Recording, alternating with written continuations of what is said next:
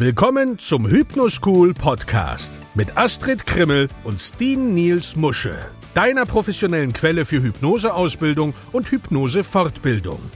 Hier sind deine Gastgeber Astrid Krimmel und Steen Niels Musche. Moin und willkommen zurück zum Hypnoschool Podcast. Heute sprechen wir mit dir über zehn wirksame Techniken, um Hypnose in der Schmerzbehandlung anzuwenden. Genau, weil meistens ist es so, die Leute, die denken, dass Hypnose nur zur Raucherentwöhnung oder zur Gewichtsabnahme oder zum Stressabbau geeignet ist. Aber wenn du noch einmal nachdenkst, erkennst du, dass Hypnose zur Schmerzbewältigung ein wichtiger Bereich des Erfolges für so viele Menschen ist. Hypnose ist nämlich großartig für den Umgang mit chronischen und akuten Schmerzen. Es ist ein Bereich, in dem Hypnose wirklich glänzt. Und Hypnose funktioniert so gut zur Schmerzlinderung, weil sie ein Verstärker von Erfahrungen ist. Wenn wir also Dinge verstärken, die auf natürliche Weise Schmerzen lindern, erzielen wir großartige Ergebnisse und viele der Techniken, die wir mit dir in diesem Podcast besprechen, funktionieren auch ohne Hypnose. Durch das Hinzufügen einer tiefen Hypnose sind deine Ergebnisse, die du mit deinen Patienten und Klienten erreichen kannst, aber viel besser. Genau, in diesem Podcast erfährst du alles über Hypnose und Schmerzmanagement, einschließlich was Hypnose zu einem so mächtigen, kraftvollen Werkzeug für das Schmerzmanagement macht, was Schmerz bedeutet und welchen nützlichen Zweck der Schmerz tatsächlich auch hat. Und effektive Techniken für den Umgang mit Schmerzen. Was du heute tun kannst, um Schmerzen mit Hilfe von Hypnose zu lindern. Wusstest du schon, Hypnose ermöglicht eine schmerzfreie Operation ohne Narkose? Ob du es glaubst oder nicht, James Esdale, das war ein Chirurg der schottischen Armee, der 20 Jahre in Indien diente und er führte mehr als 200 schmerzfreie, schwere Operationen, einschließlich einer 85 Pfund Tumorresektion, mit Hilfe von Hypnose durch. Und bekannt wurde das als mesmerische Anästhesie. Allerdings brauchte er Stunden, um seine Patienten in einen so tiefen Hypnosezustand zu versetzen, dass man annahm, dass es keine tiefere Ebenen gibt. Viele Jahre später schuf Dave Ellman einen schnellen Weg, Probanden oder auch Patienten, Klienten in diesen tiefen Zustand der Hypnose zu versetzen, den er dann Estelle State nannte. Und Hypnose geriet aber in Vergessenheit und wurde als Schmerzbehandlungstechnik wiederentdeckt.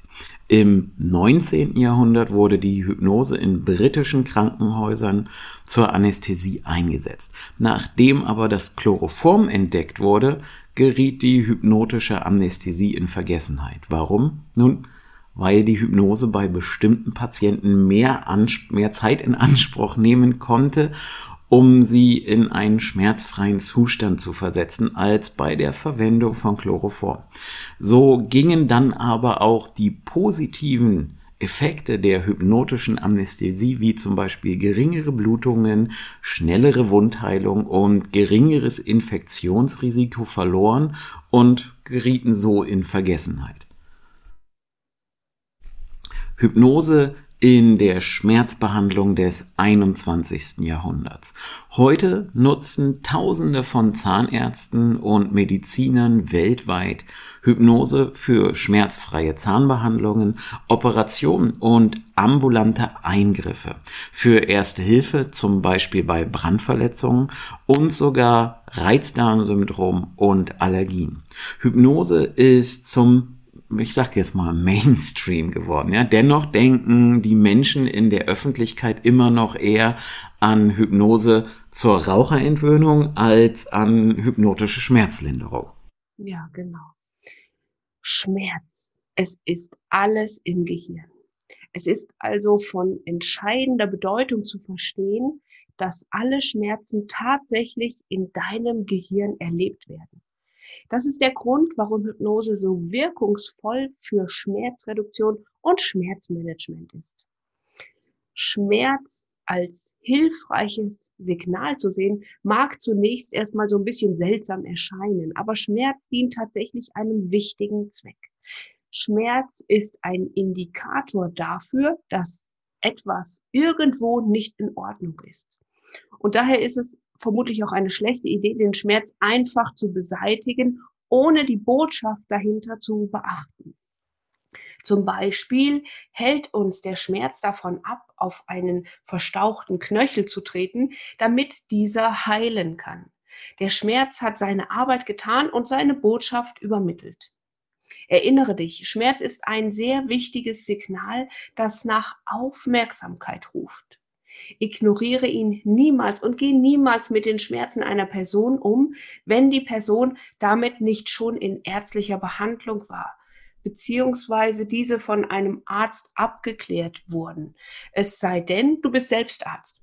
Also hol dir im Zweifel das Okay des Arztes. Für einen professionellen Hypnotiseur ist dies erstaunlich leicht zu bekommen, da die Ärzte mit ihren Fällen oft vollständig ausgelastet sind und es unwahrscheinlich ist, dass die Hypnose Schaden anrichtet. Wie wir Schmerzen im Körper erleben. Stell dir vor, dass du deine Füße versehentlich in brühend heißes Wasser tauchst. Du ziehst sie sofort heraus, weil dein Unterbewusstsein dich zu dieser Handlung veranlasst, noch bevor du den Grund bewusst wahrnimmst. Du wirst den Schmerz der Verbrennung erst eine Sekunde später spüren. Die Schmerzrezeptoren sind langsamer als die Rezeptoren, die dich erkennen lassen, dass du dich verletzt oder verbrannt hast hypnotischer Fakt. Antizipation macht den Schmerz schlimmer. Ein Großteil des Schmerzes, den wir erleben, entsteht durch Erwartung. Und Erwartung macht den Schmerz schlimmer. Je schlimmer wir denken, dass sich etwas anfühlen wird, desto schlimmer wird es sich auch anfühlen. Sogar die Verwendung von Wörtern, die die Vorstellung anregen, kann den Schmerz viel schlimmer machen. Deshalb solltest du niemals Wörter wie Schmerz oder Qual mit einer Person in Hypnose verwenden. Was uns wie eine einfache Umschreibung erscheinen mag, kann hier nämlich schreckliche Auswirkungen auf die Wahrnehmung des Betroffenen in Bezug auf den Schmerz haben. Besonders wenn sie von einem Arzt oder einer medizinischen Autorität oder ja, Koryphäe, sagen wir mal, gesprochen werden.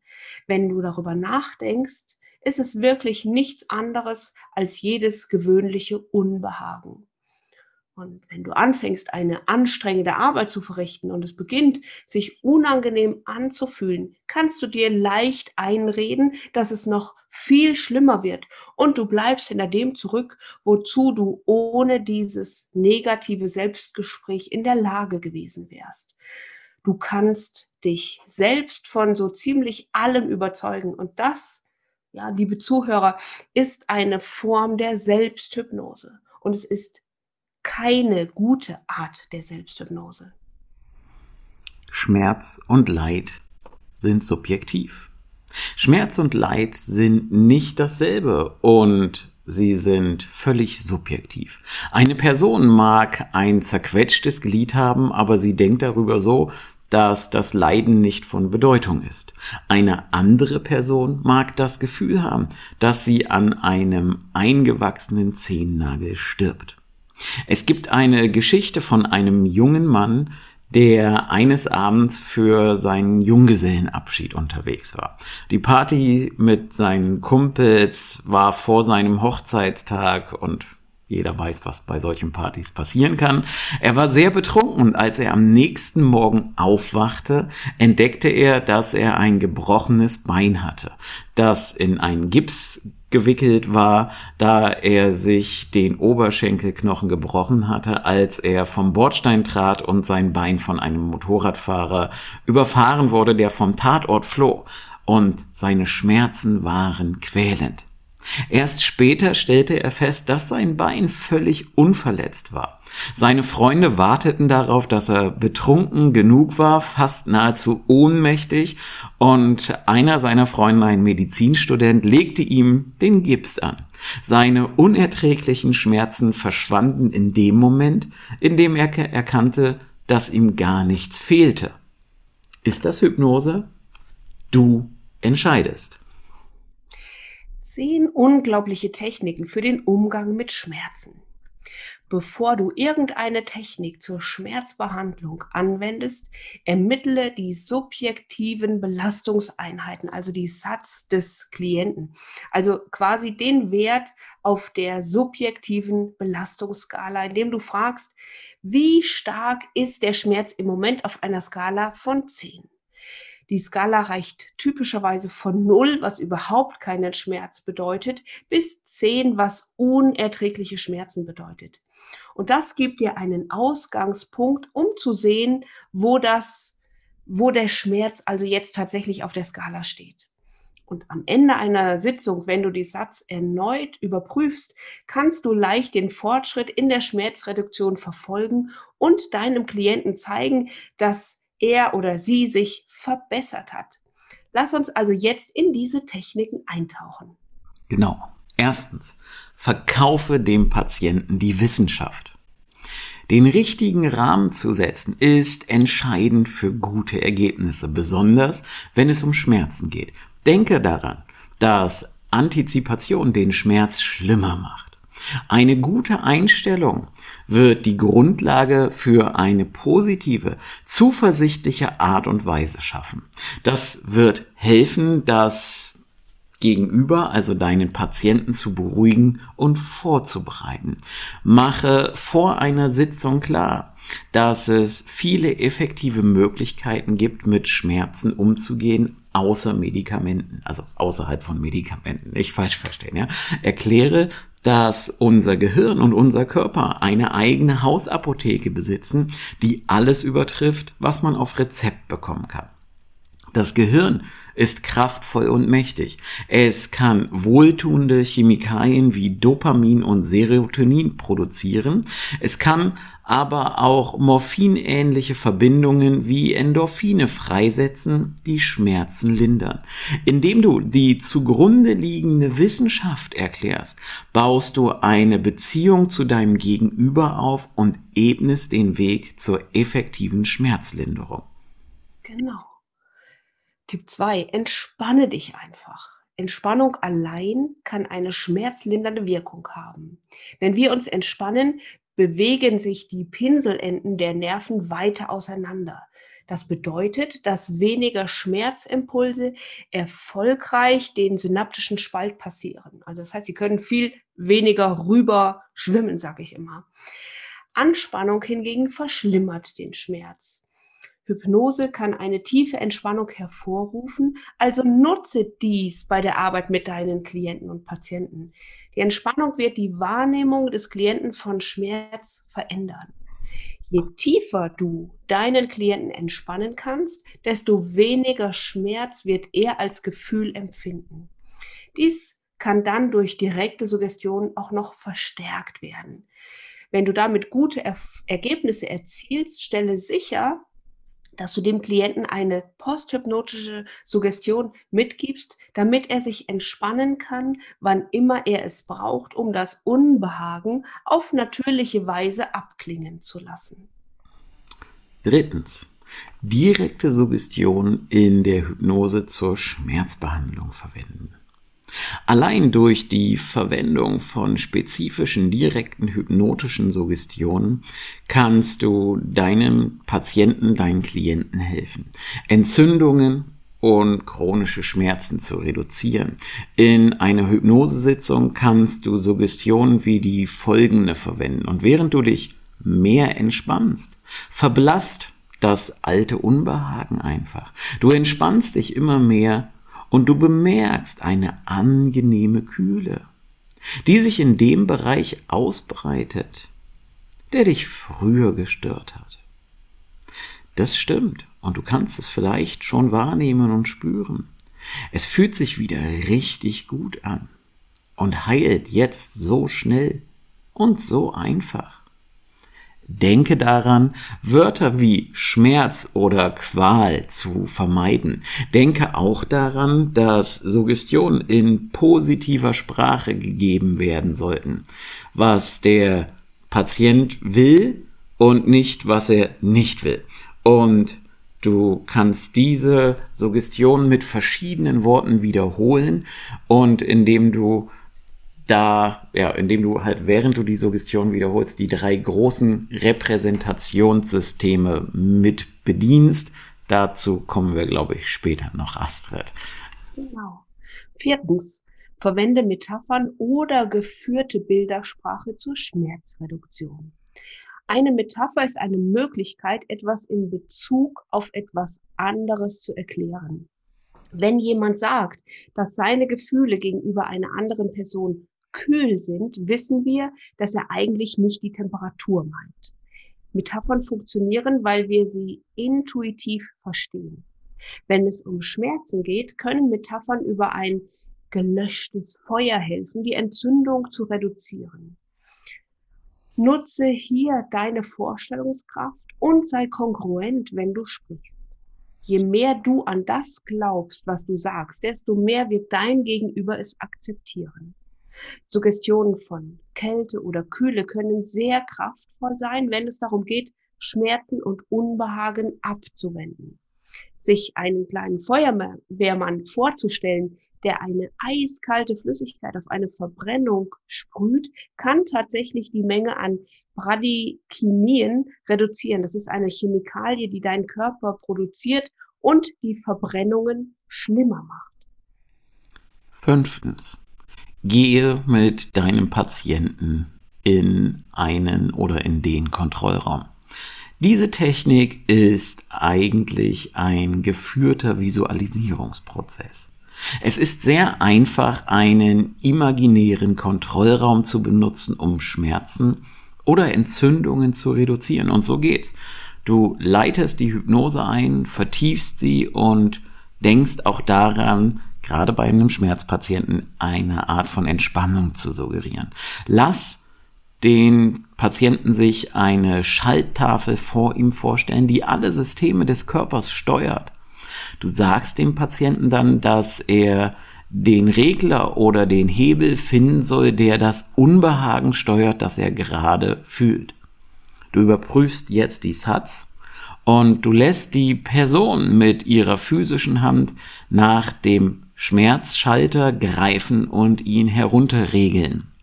Du kannst das gleiche auch mit einem Drehregler, Schieberegler machen, der Entzündungen kontrolliert oder sogar die Heilung beschleunigt. Überprüfe die Satz am Ende dieses Prozesses erneut, um die Verbesserung bzw. die Veränderung für deinen Patienten bemerkbar zu machen. Sechstens, verändere den Schmerz durch Verschiebung der Submodalitäten. Submodalitäten, das sind Bausteine der subjektiven menschlichen Erfahrung. Wenn wir auf ein Ereignis wie das Gefühl von Schmerz reagieren, reagieren wir nicht auf das äußere Ergebnis selbst.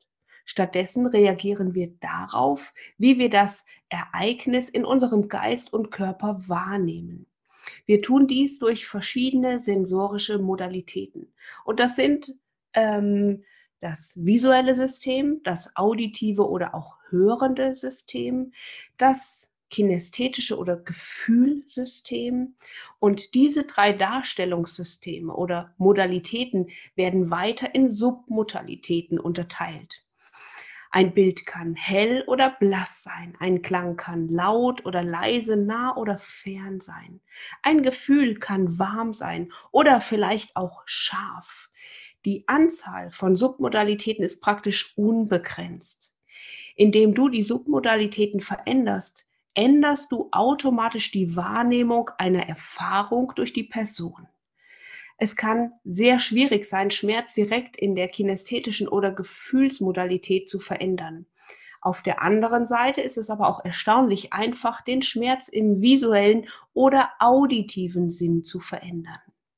Lass also die Person den Schmerz als eine Farbe oder Form beschreiben und bitte Sie dann, sich vorzustellen, dass dieses visuelle Bild in Ihrem Körper verlässt oder vor Ihnen dahinschwebt. Und als nächstes soll die Person die Farbe oder Form verändern. Werde ich hier einfach mal also ein bisschen kreativ. Und dann bitte die Person es wieder in den Körper zu setzen und zu bemerken, wie sich das Gefühl verändert hat. Erstaunlicherweise wird dies oft den Schmerz fast sofort stark reduzieren, weil du die Submodalitäten veränderst. Und du kannst das mehrmals machen, indem du verschiedene Aspekte des Schmerzes verschiebst, so dass es sich immer weiter verändert. Du kannst genau das Gleiche mit dem auditorischen System machen. Siebtens. Den Schmerz überschreiben. Erstaunlicherweise, wenn du deinen Patienten bittest, sich auf seinen Schmerz in immer größeren Details zu konzentrieren, kann er so abstrakt werden, dass er einfach verschwindet. Wenn dies in einer tiefen Hypnose geschieht, ist der Effekt sehr tiefgreifend. Um dies zu tun, beginne damit wie gewohnt nach den Satz zu fragen. Dann frage nach dem Ort des Unbehagens. Wenn dein Patient sagt, dass es an der Vorderseite seines Kopfes ist, frage, ob das die linke oder die rechte Vorderseite ist. Wenn er sagt, dass es die rechte Vorderseite ist, frage, ob es die rechte Ober- oder Unterseite ist. Mache weiter, bis der Schmerz verschwindet. Und das wird sehr häufig sehr gut funktionieren. Diese Technik erfordert natürlich etwas Übung und eine kongruente Einstellung. Achtens, den Schmerz in den Hintergrund drängen. Eine weitere wirkungsvolle Methode, um den Schmerz loszuwerden, ist die Dissoziation. Du lässt die Person sich einfach vorstellen, dass sie ihren Körper in einem Spiegel oder von außerhalb betrachtet. Dies wird sie vom Schmerz trennen. Das ist in einer Hypnose sehr einfach zu machen. Und je größer die Dissoziation ist, desto größer ist die Schmerzlinderung. Außerdem wird alles, was jemand vom Schmerz ablenkt, dazu neigen, ihn in den Hintergrund ihres Bewusstseins zu drängen. Und es wird sie im Hintergrund gar nicht mehr so stören. Du kannst ihr durch die Hypnose direkt suggerieren, dass ihr Schmerz in den Hintergrund rutscht und nicht mehr wahrgenommen wird. Wenn du dies mit Dissoziation kombinierst, wird der Effekt noch einmal verstärkt werden. Neuntens. Verändere deinen Fokus. Der Schmerz bist nicht du. Du willst nicht, dass dein Patient dem Schmerz einen großen Fokus, eine große Aufmerksamkeit in seinem Alltag gibt. Das Umarmen des Schmerzes macht ihn zu einem Teil seiner Identität, zu dem, wer oder was er ist. Denke daran, deinem Patienten zu sagen, Du bist nicht der Schmerz. Der Schmerz ist einfach etwas, das du momentan fühlst, aber er ist nicht du. Er gehört nicht zu dir. Die Fokussierung auf den Schmerz ist das genaue Gegenteil von Dissoziation und Ablenkung. Es ist besser, wenn sich der Klient, der Patient auf Dinge konzentriert, die er gerne macht. Bei welchen Hobbys oder Aktivitäten kann dein Klient abschalten, den Alltag vergessen? Wie kannst du direkte Suggestion nutzen, um dies während der Sitzung zu erreichen? Zehntens. Handschuhanästhesie indem wir die Hand eines hypnotisierten Patienten dazu bringen, kataleptisch zu werden und in der Luft zu schweben, können wir direkte Suggestionen von Kühle und Taubheit geben, die sich in der Hand immer weiter ausbreiten. Wir streben eine Anästhesie an, also keine Empfindung. Aber wir sind natürlich auch froh, wenn wir eine Analgesie bekommen, also tatsächlich keinen Schmerz indem wir suggerieren, dass das Taubheitsgefühl auf die andere Hand übergeht und sich dadurch verdoppelt, nutzen wir das Prinzip des Compounding. Wir können dann das Taubheitsgefühl in einen Fuß fließen lassen, wobei sich die Intensität verdoppelt.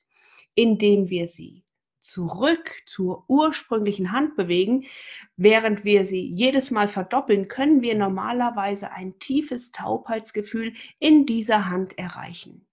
Und nun kann die Hand der Person mit dem Patienten die Hand dort platzieren, wo eine Schmerzlinderung benötigt wird.